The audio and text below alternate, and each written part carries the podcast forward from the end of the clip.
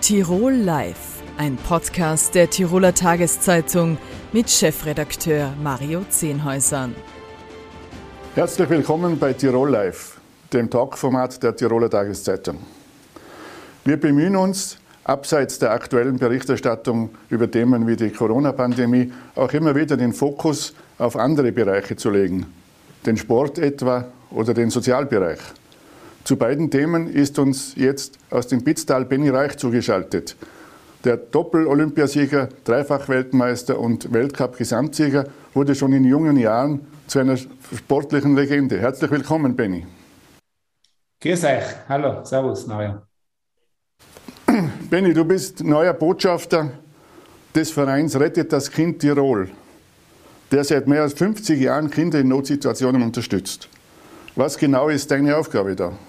Ja, ich bin, ich bin dort äh, Botschafter. Also ich habe äh, schon seit längerem Kontakt mit dem Verein und habe auch immer wieder zu tun. Ich kenne auch den äh, Elmar Beintner, der ja auch Botschafter äh, dort ist bei Rettet das Kind äh, sehr, sehr gut. Und so gesehen gibt es da schon eine längere Bekanntschaft.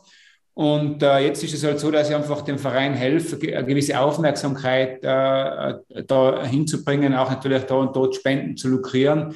Das war es auch schon in der Vergangenheit ein bisschen. Und äh, somit äh, versuche ich einfach auch irgendwo meinen Teil äh, sozusagen beizutragen und, und, und einfach dort hinzuschauen, hin, hinschauen, wo es, notwendig ist. Es gibt, glaube ich, auch äh, in Tirol Leute, die Hilfe brauchen und äh, da muss man schauen, dass sie dann auch ankommt. In der Aussendung des Vereins Rettet das Kind wirst du mit dem Satz zitiert, Kinder liegen mir am Herzen. Wie wichtig ist es dir denn persönlich hinzuschauen, dort, wo, wo Hilfe notwendig ist? Ja, man, ich versuche natürlich auch wirklich persönlich äh, hinzuschauen, versuche auch immer wieder da und dort zu helfen, das gar nicht so an die große Glocke zu hängen, weil natürlich ist es immer auch die Gefahr und das liegt mir eigentlich gar nicht so, sozusagen äh, mir den Wohltäter umzuhängen oder, oder, oder, oder das auch so nach außen zu präsentieren. Also wie gesagt, das äh, ist mir persönlich sehr, sehr wichtig und natürlich jetzt äh, mit dieser Unterstützung für den Verein Rettet das Kind äh, sage ich einfach, äh, nehme auch ein bisschen Verantwortung, die man hat als, als äh, bekannter Mensch äh, äh wahr und versuche einfach auch da ähm, dadurch einfach eine Unterstützung zu geben. Und äh, so, glaube ich, ist das zu verstehen. Die Corona-Pandemie hat äh, auch und vor allem die Kinder extrem betroffen. Wie ist es denn dir mit dieser Pandemie ergangen?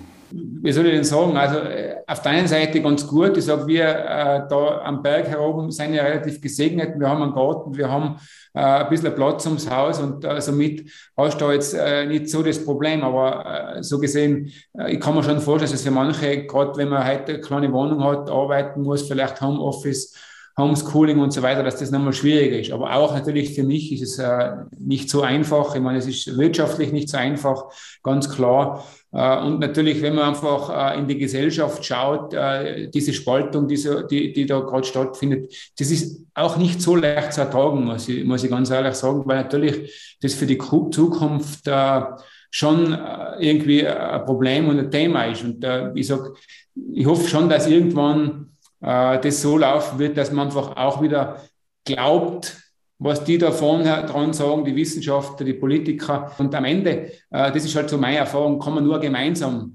äh, äh, sozusagen raus, äh, Probleme lösen, raus aus dieser Pandemie vor allem kommen. Und äh, was jetzt gerade in dem Moment abgeht, das tut schon ein bisschen weh. Ich sag, äh, egal wer gerade Bundeskanzler ist oder wer gerade Landeshauptmann ist, ich glaube, dass die auch alle natürlich Fehler machen, ist klar. Die lernen auch jeden Tag. Aber auf der anderen Seite muss man halt glaube ich, schon auch sagen und denen zugestehen, dass sie schon zumindest das Beste versuchen. Und äh, da ist halt mein Zugang, dass ich einfach versuche zu hören, was sagen sie, was sagen die Politiker, was sagen die Experten und dann einfach so gut wie möglich das Ganze auch äh, mittragen. Du bist selbst Vater von drei Kindern. Äh, wie haben denn deine beiden Söhne und deine Tochter die, die letzten eineinhalb Jahre verbracht? Habe es jetzt nicht ganz genau verstanden, aber ich glaube, wie, wie wir das verbracht haben, ja, wir waren relativ viel äh, in der frischen Luft. Natürlich waren wir auch im Kindergarten, äh, also nicht, nicht, nicht ich, aber die, die, die, die Buben. Und das ist natürlich, äh, ja, kann man sich vorstellen, diese Erfahrung, das ist kein Einzelschicksal, das haben viele gemacht. Da gibt es natürlich dann immer auch wieder Quarantäne und gerade der ältere Bruder sagt dann schon immer wieder, wann ist denn das endlich einmal vorbei, dieses, die, die, dieses Corona und die Quarantäne und dann kann ich wieder mal meine Freunde treffen. Es ist natürlich auch selbst für die Kinder nicht so einfach. Wir versuchen halt einfach äh, dann, so gut es geht, äh, bei uns geht es eh relativ gut, muss man sagen, weil wir doch flexibel sein, äh, ja, einfach mit ihnen was zu machen. Das, das, das muss einfach unser Ziel sein. Das ist für keinen leicht, auch nicht für uns. Äh, und äh, man muss halt irgendwo das Beste draus machen. Zum Sportlichen jetzt. Benny, äh, die alpine Skisaison hat begonnen mit Auf und Ab für den ÖSV. Wie bewertest denn du die, die Situation bei den Alpinen? Ich würde äh, schon sagen, dass es äh, grundsätzlich, dass sie ganz gut aufgestellt ist, die Truppe. Ähm, wie, wie, du richtig gesagt hast, es gibt natürlich auch schon sehr, sehr viel Erfolg. Äh, es gibt auch Verletzungen. Äh, so jetzt mal, wenn ich gerade auf, auf, den Marco Schwarz denke, der natürlich äh, ja, gleich mal eine Verletzung gehabt hat am Anfang der Saison, jetzt einsteigt als Slalomkugelgewinner, dass der natürlich noch nicht ganz da ist, wo, wo, wo er sein will, ist klar. Äh, Michael Matt, den schätze ich natürlich auch viel, viel höher ein. Ich glaube, grundsätzlich sind wir gut aufgestellt da und dort muss man einfach noch ein bisschen mehr in die Saison äh, reinwachsen und reinkommen. Das ist, glaube ich, das Um und Auf. Es wird aber gelingen, da bin ich eigentlich äh, überzeugt, äh, weil sie einfach eine große Qualität haben, unsere Athleten. Und die Saison, muss man halt auch sagen, ist noch sehr jung. Also es ist natürlich oft einmal auch schon ganz, ganz wichtig, dass man irgendwo einen Rhythmus kriegt und äh, den Rhythmus dann einfach nutzen kann und Erfolge feiert. Du hast die Verletzung von Marco Schwarz angesprochen. Es gibt auch andere, der Roland Leitinger, Adrian Bertel sind aktuell mit Knieverletzungen zu Hause. Ähm, wie geht das weiter? Muss sich da das, äh, das Reglement ändern? Ja, ich, ich, bin sogar selber in einer Gruppe drin von der FIS, äh, die diese Themen behandelt. Es gibt viele Ansätze. Äh, ich glaube, man kann schon was machen. Ich meine, ganz Vermeiden wird man es nie können, das glaube ich, glaube ich auch, aber, aber ich glaube schon, dass man äh, gerade äh, was Kurssetzung betrifft, gerade was auch natürlich Material betrifft, immer wieder versuchen muss, das Ganze anzupassen, immer wieder an den Stellschrauben drehen, dass eben der Athlet diesen Buffer bekommt, wenn er in einer schwierigen Situation ist, äh, dass er das ganze Material auch handeln kann. Und da kann man natürlich schon die Kurssetzung, das Tempo äh, und so weiter dementsprechend ein bisschen anpassen. Äh, natürlich ist es nicht einfach und natürlich äh, ist es auch immer ein bisschen Theorie dabei, aber ich glaube schon, dass man den einen oder anderen Schritt auch in Zukunft machen wird. Vor allem auch, äh, denke ich, mit dem äh, neuen Präsidenten, der hoffentlich da auch äh, so mal ein, ein Auge drauf wirft und äh, da Einsatz zeigen wird. Der Vizepräsident ist der Peter Schröcksnadel, war einer deiner großen Mentoren. Du hast da auch ein Kapitel im, im Buch, das unser Sportchef Florian Madl geschrieben hat, da verfasst. Äh, wie bewertest denn du jetzt die Rolle des Peter Schröcksnadel beim Abgang äh, im ÖSV? Ja, also ich bewerte mal die Rolle von Peter Schröcksnadel für den ÖSV natürlich als eine gewaltige. Ich muss sagen, ich bin sehr, sehr dankbar, dass er immer mit so viel Energie da dabei war und immer vorausgelaufen ist. Äh, natürlich, dass dieser Übergang äh, von seiner Präsidentschaft dann äh, zu der neuen oder zu den zwei neuen mittlerweile, dass das äh, nicht so eine einfache war, äh, das ist klar. Äh, das liegt auf der Hand. Das hat er sich selber, glaube ich, auch nicht so gewünscht. Ich habe auch immer wieder mit ihm diskutiert. Wir waren da äh, nicht immer einer Meinung. Also ich hätte, hätte da durchaus äh, eine Idee gehabt. Äh, aber die wollte er nicht. Das hat man auch gemerkt. Und äh, okay, das muss man, muss man so akzeptieren. Äh, am Ende entscheidet sich auch nicht der Schröcksnadel, sondern es entscheiden ja die Landesverbandspräsidenten und diese Gremien eben bei den Landesverbänden. Und ich glaube jetzt, das muss man sagen, und haben wir ja durch eine Situation, die doch sehr, sehr gut ist mit der Frau Stadlober, glaube, das, das passt sehr gut. Und was dazwischen war, das ist natürlich auch blöd, muss man ganz ehrlich sagen, weil äh, ich sage, das, das wünscht sich natürlich wenn in der Familie dann äh, wie beim Schmidhofer äh, sowas vorfällt. Wie gesagt, die Situation, wie es eben bis zu, dem, zu der Wahl gekommen ist, das war sicher nicht gut für den ÖSV und das weiß der Peter auch, aber das ist halt wahrscheinlich auch ein bisschen entlitten. Aber natürlich hat er nicht alleine Verantwortung. Es gibt auch die Landesverbände, die da Verantwortung tragen. Zwischenzeitlich bist auch du im, im Gespräch gewesen als Nachfolger vom, vom äh, Peter Schlöcksnadel. Der Armin Assinger hat dich als Idealbesetzung äh, bezeichnet. War das nie eine Option? Das war nie eine Option. Natürlich äh, hätten das einige äh, wollen und hätten das gut gefunden, waren natürlich Gespräche, aber für mich war das eigentlich immer äh, klar, dass das für mich in der jetzigen äh, Phase, äh, wo ich stehe, wo ich drei äh, kleine Kinder habe, wo ich eigentlich sehr, sehr aktiv in vielen Bereichen bin, dass ich das nicht machen möchte, weil ich sage, dieser, dieser Posten ist erstens nicht einfach zu machen, den muss man sich auch erst zutrauen, man muss in meinem Fall sicher ein sehr, sehr gutes Team um mich herum haben, sonst ist es wahrscheinlich gar nicht machbar. Und zweitens ist natürlich das sehr, sehr viel Aufwand, auch Zeitaufwand, wenn man das äh, so machen will, wie, wie ich das wenn ich sowas mache, vorhabe oder, oder, oder, oder machen würde. Und äh, das will ich jetzt einfach nicht eingehen. Deswegen äh, glaube ich, äh, gibt es da natürlich auch sehr, sehr gute andere Lösungen äh, und, und das passt für mich genauso. Du hast deine Kinder angesprochen, äh, Benny. Ich gehe davon aus, dass die alle drei schon auf die Skier stehen. Ja, die stehen alle, alle drei auf den Skiern. Äh, die sind ja sechs, vier und zweieinhalb. Also auch die Kleine äh, will Skifahren gehen. Klar, ich meine, in unserem Umfeld ist natürlich Skifahren nach wie vor ein Thema. Wir haben eine Rennschule, die Cousins und Cousine sind beim Skifahren, also von unseren Kindern, äh, sind viel beim Skifahren und äh, da, da, sehen die das natürlich immer und wollen natürlich auch auf dem Berg. Und es tut einfach gut, wenn man aufgefährt, äh, wenn ich da jetzt gerade drüber schaue, da, äh, die Sonne scheint oben auf dem Berg, es ist ein herrlicher äh, Schnee oben. Das ist natürlich schon äh, perfekt, muss man sagen. Dann wünsche ich dir weiterhin viel Spaß. Benny, vielen Dank, dass du dir Zeit genommen hast für das kurze Gespräch und schöne Grüße ins Spitztal. Danke vielmals für das Gespräch und ich wünsche natürlich auch alles Gute, frohe Weihnachten, einen guten Rutsch und bleibt gesund. Danke gleichfalls. Servus, Benny. Servus. Mit dem nächsten Gast wenden wir uns wieder der Corona-Pandemie zu und schauen uns besonders die Situation an der Innsbrucker Klinik an. Zu Besuch im Tirol Live-Studio ist Universitätsprofessor Rohit Arora, der Direktor der Universitätsklinik für Orthopädie und Traumatologie. Herzlich willkommen. Danke. Herr Professor, in den letzten Wochen und Monaten ist viel von der Überlastung des Gesundheitssystems die Rede. Wie schaut denn die Situation an Ihrer Klinik aus? Ja, im Moment bereiten wir uns jetzt eben darauf vor, dass die Skilifte wieder aufgehen und dass wir halt mehr mit den Skiverletzten zu tun haben werden. Sie haben also äh, auch in, ihrer, in Ihrer Klinik sehr viel mit Corona-Patienten zu tun. War es in, in, dieser Situation, war es Ihrer Meinung nach die richtige Entscheidung, die Skilifte aufzusperren? Ja, ist natürlich jetzt eine schwierige Frage zu beantworten. Ich verstehe und habe vollstes Verständnis für diejenigen, die jetzt wieder mal Skifahren gehen wollen. Und diese Pandemie setzt uns ja alle auch mental und psychologisch richtig zu. Und ich verstehe auch, dass die Leute hinaus wollen, aber es wäre halt vernünftig und solidarisch für all denjenigen, die auch, auch versorgungswidrig sind und Versorgungsmöglichkeiten zu geben, dass man halt vorsichtig mit dem umgeht. Wie schaut denn momentan der Alltag an der, an der Innsbrucker Klinik aus?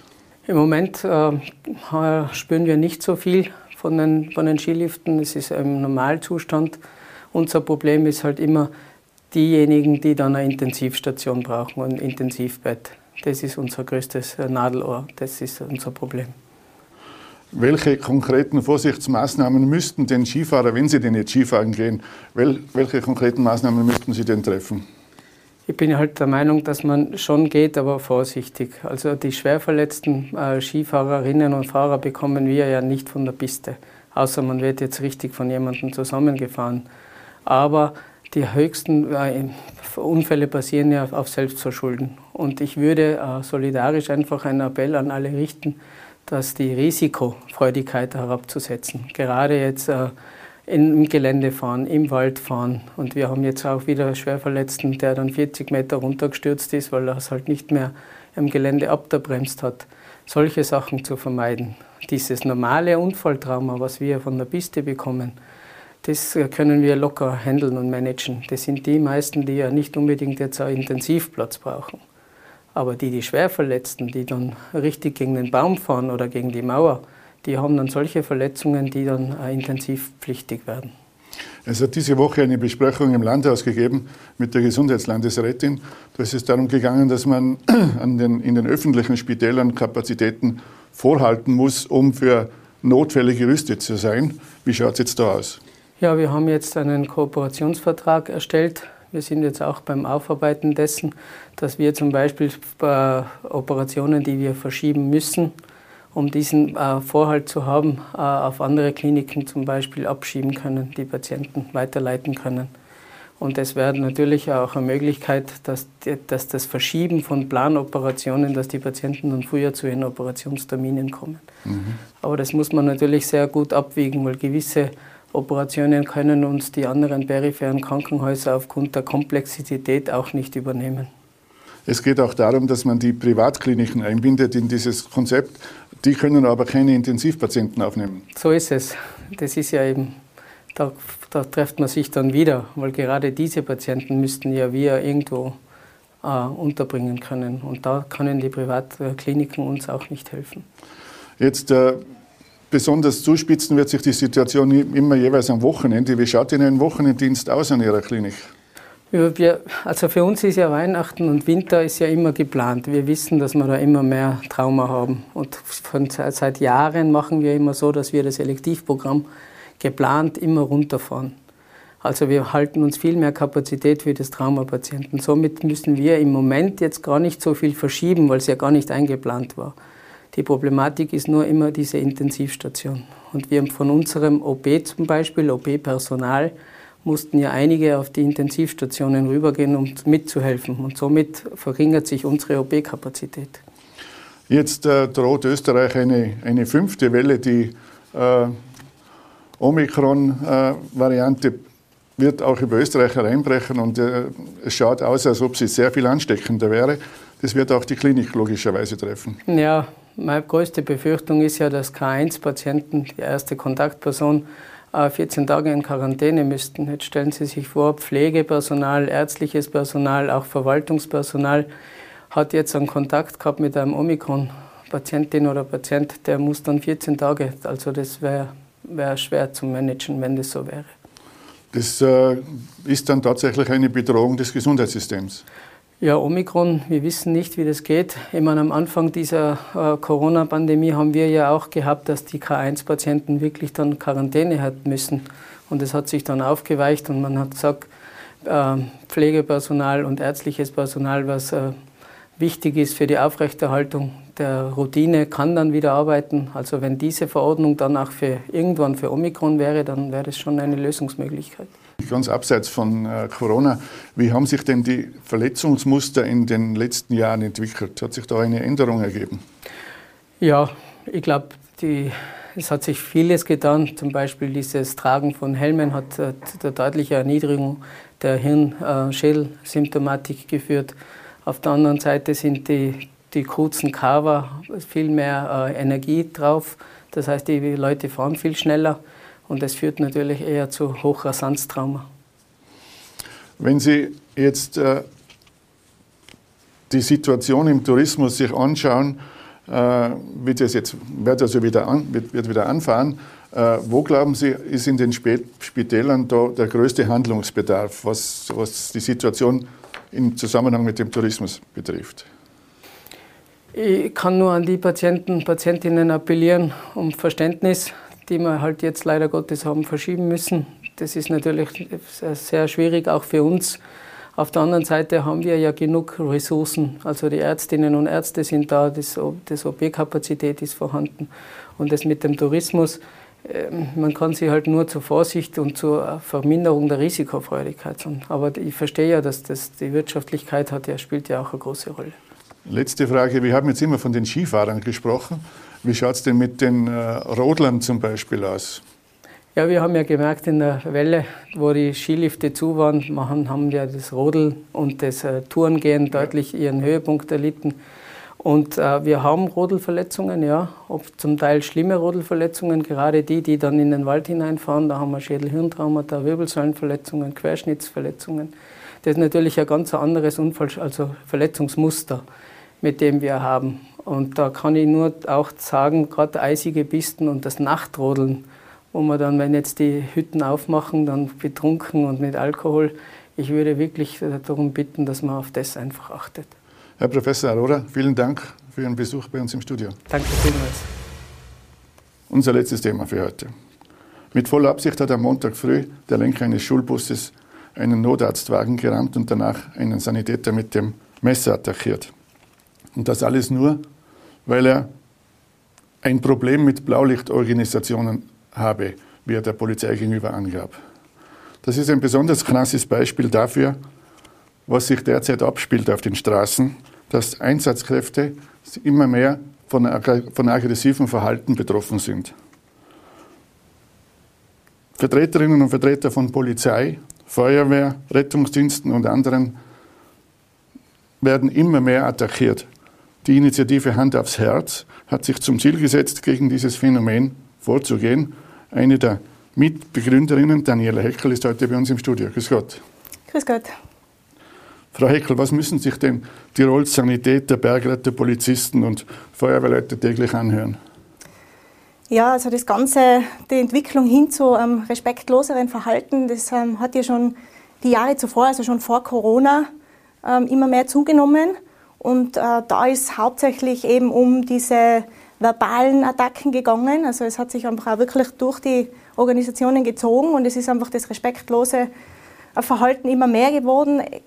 Wenn ein Einsatzfahrzeug einmal nicht ganz pünktlich gekommen ist, weil vielleicht mehrere gerade äh, gleichzeitig unterwegs waren, ähm, es sind Einsatzfahrzeuge war beschädigt worden, also es sind da wirklich ganz unterschiedliche Vorfälle hat es gegeben und es hat sich einfach immer mehr herauskristallisiert, dass die Wertschätzung und der Respekt gegenüber diesen Personen nachlassen und deshalb ja, ist auch 2018 schon die Initiative gegründet worden. Jetzt durch die Corona-Krise hat das Ganze natürlich nochmal ganz eine neue Dimension angenommen. Und da spüren jetzt einfach die Einsatzkräfte immer mehr den, die Wut und die, die Aggressionen.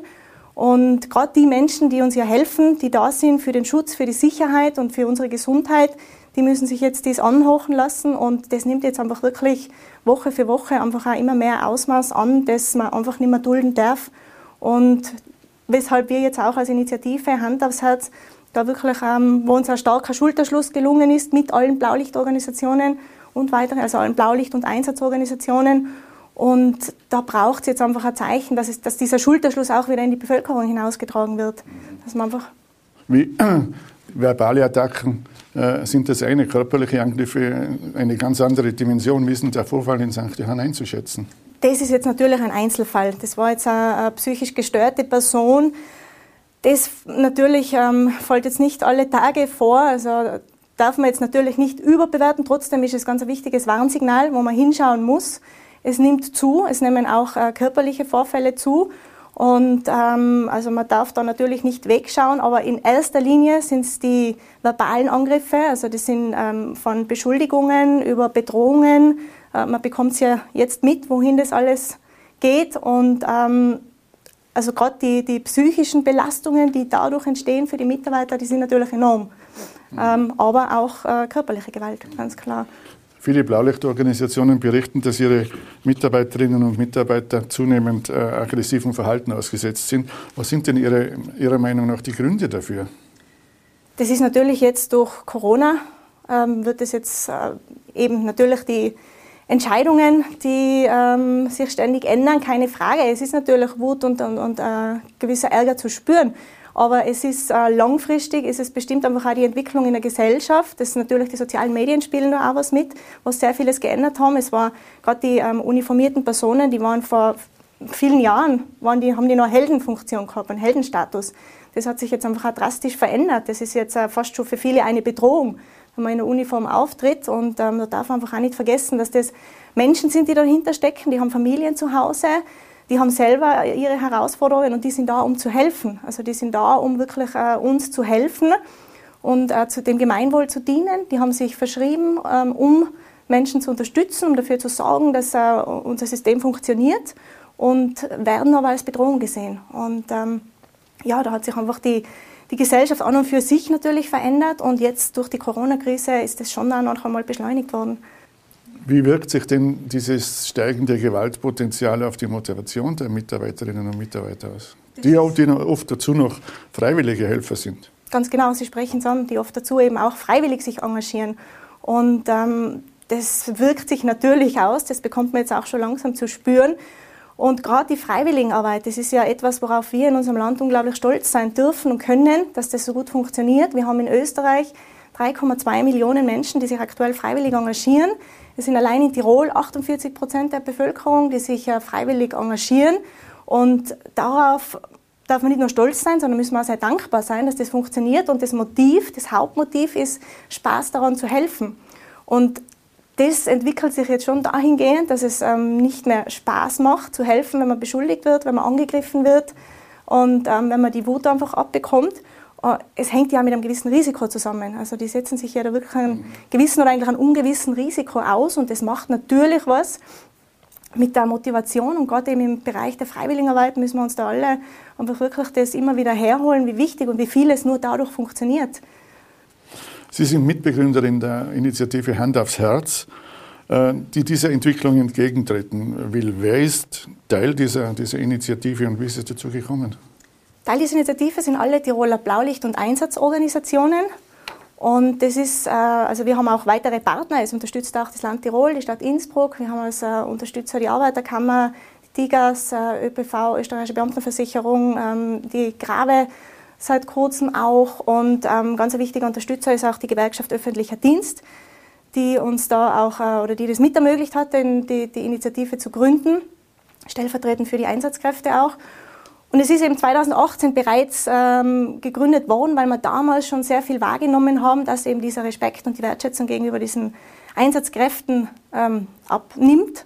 Und es braucht einfach ein Symbol, es braucht wieder etwas, um die Bevölkerung zu sensibilisieren.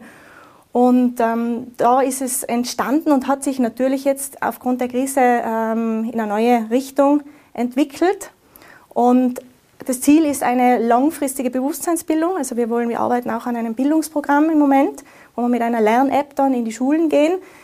Aber aufgrund der immer mehr werdenden Vorfälle wollen wir jetzt einfach auch zeitnah handeln und wollen einfach diesen Schulterschluss, der da gelungen ist, aus den ganzen Partnern und aus allen Organisationen, den auch wirklich ähm, nach außen tragen, also den in die Bevölkerung tragen, um auch aufzuzeigen, es braucht einen Schulterschluss und ähm, eben auch in der Bevölkerung, um wieder für Miteinander, um wieder ähm, ja, einen Schritt, zu, Schritt zurückzutreten, sich zu beruhigen und wirklich gemeinsam zu versuchen, Lösungen zu finden. Und vor allem mit den Personen, die uns äh, helfen möchten und die wir einfach alle brauchen, wo wir alle abhängig davon sind.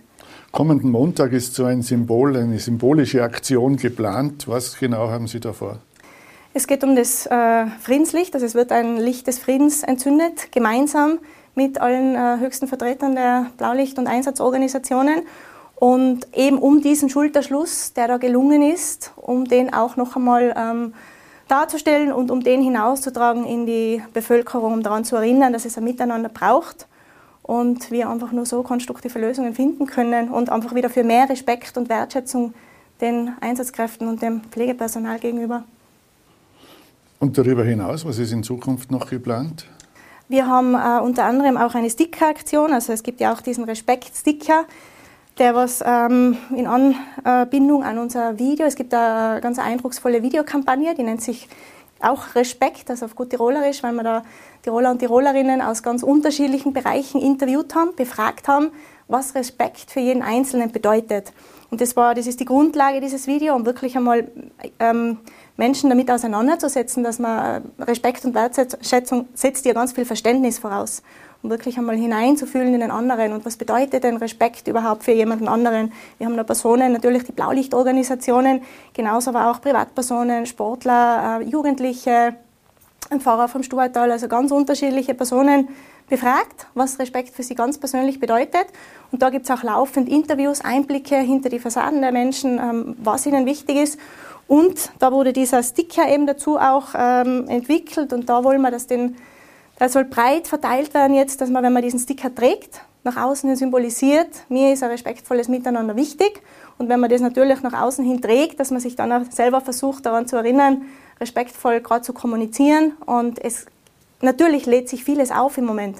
Und ähm, es beobachtet ja jeder bei sich selbst, dass man natürlich oft einmal ärgerlich oder vielleicht wütend ist, aber dass wir uns da einfach alle wieder besinnen, es braucht einfach ein respektvolles Miteinander, ein wertschätzendes, um ähm, gemeinsam da jetzt äh, voranzuschreiten. Und da haben wir eben diese Stick-Aktion auch. Ist Ihrer Meinung nach der Gesetzgeber gefordert, um die Situation zu deeskalieren? Aber wir sind natürlich alle gefordert. Also ganz klar ist der Gesetzgeber gefordert.